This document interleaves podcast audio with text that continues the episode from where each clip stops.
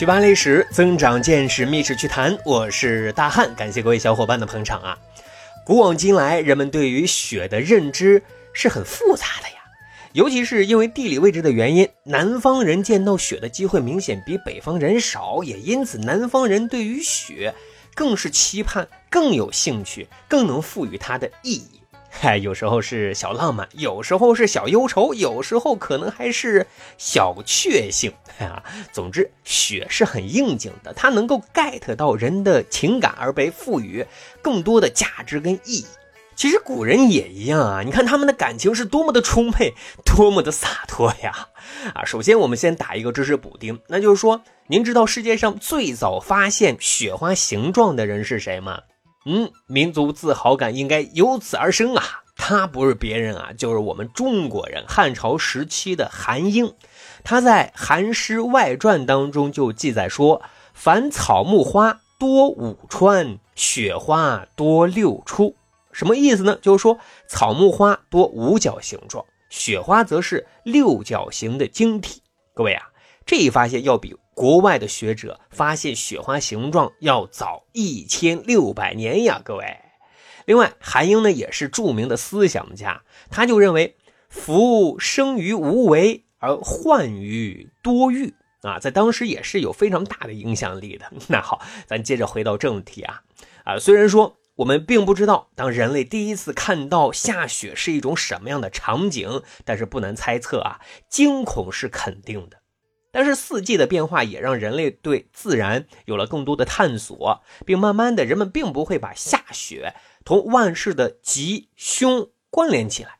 所以，每当下雪的时候，尤其是大雪纷飞的时候啊，您知道古人都喜欢干些什么事情吗？排名第一的那当然就是赏雪呀！啊，有闲情逸致的还有赋诗几首呢。比如这首岑参的“忽如一夜春风来，千树万树梨花开”啊，岑参就是说这场不讲武德的雪花呀，下的毫无征兆。哎，不过挂在枝头上的雪花却像是盛开的梨花，那可真是别有一番风味儿呀。但是杨万里却说了啊：“落尽琼花天不惜，风它梅瑞。”玉无香，啊，什么意思呢？就说老天爷把这像琼花一样的大雪飘落下来毫不珍惜，而雪花也将梅花和海棠封存在冰雪之下，没有了飘香。哎呀，真是太可惜了啊！不过人家欧阳修就说了，可惜啥呀？咱可以踏雪寻梅呀。于是就是漫山遍野的去寻找盛开的梅花，还写下了。梅花初笑梅瑞定，梅雪相和喜鹊穿花转。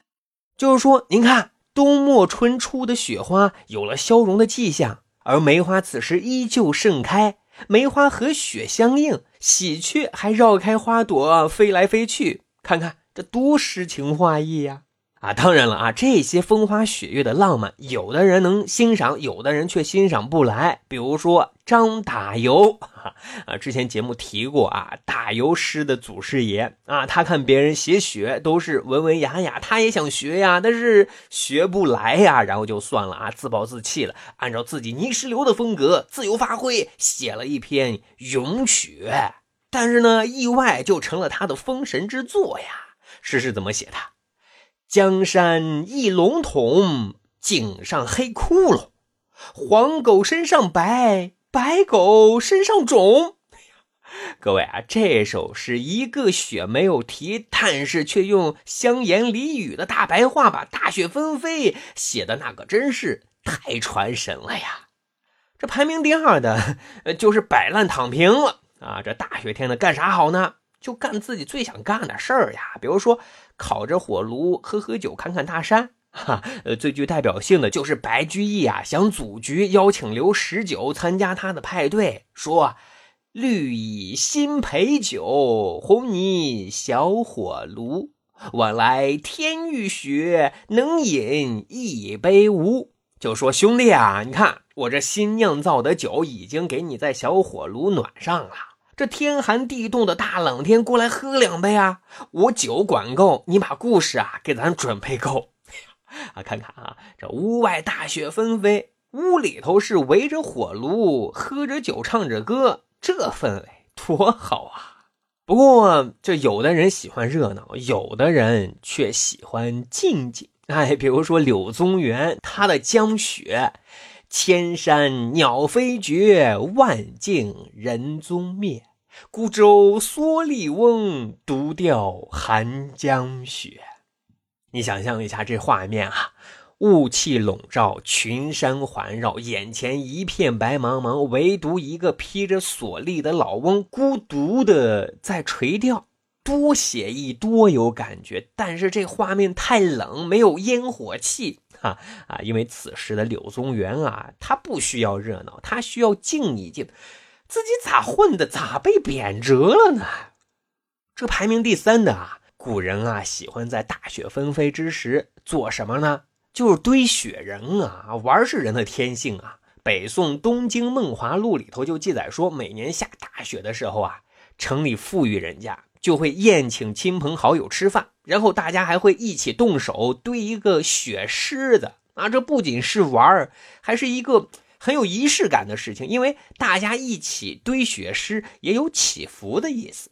那这是民间啊，宫里头那可就更热闹了。现在东北有冰雕，古代虽然说没有冰雕，但却有形态各异的雪狮子。就在宫里头啊，大家是各显神通，堆的雪狮子，有的显得很威武，有的是丑萌丑萌的，有的是憨态可掬，有的是活灵活现。堆完狮子，还会挂上彩锁金铃，进行装饰一番，一下子就成了宫里头啊整个冬季最亮丽的风景线啊。根据记载说啊，后来光堆雪狮子实在是太单调了。到了乾隆年间啊，宫里头还堆雪大象，嘿，一下子增添了不少活力。嘉庆年间还增加了堆雪马，哎，再这么下去，很快，呃，后宫也就成了动物园了吧？这排名第四的不具有普遍性，但是具有代表性，那就是雪夜苦读，什么呢？说晋朝时期啊，有一个名叫孙康的少年郎，穷且至坚啊，他非常喜欢看书，可是家里头穷啊，点不起灯啊，啊，所以他只能是白天看书，到了晚上呢，只能早早睡了。